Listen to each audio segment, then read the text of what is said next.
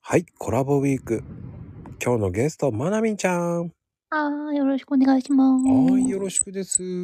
あのね、はい、あのー、まなみんちゃんは、こう、栄養士さんなんだけど、はい。あの、わ自分の得意料理うんうん。ってどれですか生姜焼きですかね。生姜焼き。はい。これもまたいいね。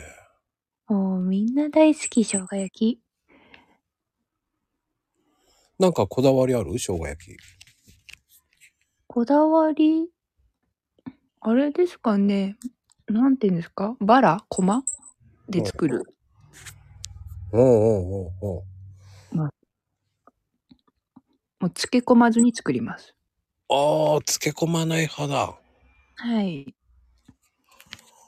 あー、それはそれでいいよね。そうなんです。食べたいと思った時にすぐ作れるんで。うんうんうんうんうんうん。うんうん。それが一番いいよね。そうなんですよ。漬け込むと、なん30分前とかにやんないといけないから。うんうんうん。そうそうそうそう。すぐ作れるのがいいです。時間関係なくパッて作れるもんね。そう。あと、味見ができる。確かに。そうなんですよ。肉でかいと食べれないので、うんうんうんうんうんうん。そうそう味見ながらできるのがいいですね。確かに。その上に俺は千切りキャベツたくさん乗ってる方がそう好そうそうそうそうそう。き。え、じゃあもしかしてそこはマヨネーズいるいらないいらない。あ、いらないんだ。いらないです。もう生姜焼きのタレでいきます。僕はアクセントでマヨネーズが欲しいんだよね。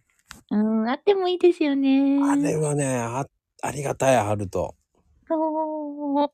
ちょっと、なんか脇に添えてあるといい。そう、あそうね、俺が行くとこうろん大体そうね。そうそう。そうするとなんか生姜焼きにも乗せられるし。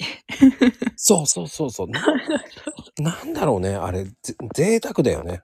贅沢。美味しい、本当に。ご飯が止まらない。それはわかります。ですよね。おかわり必須。あ、おかわり、あ、行っちゃうね。いっちゃいますようね。ん。またお酒も欲しくなるでしょ。欲しい。欲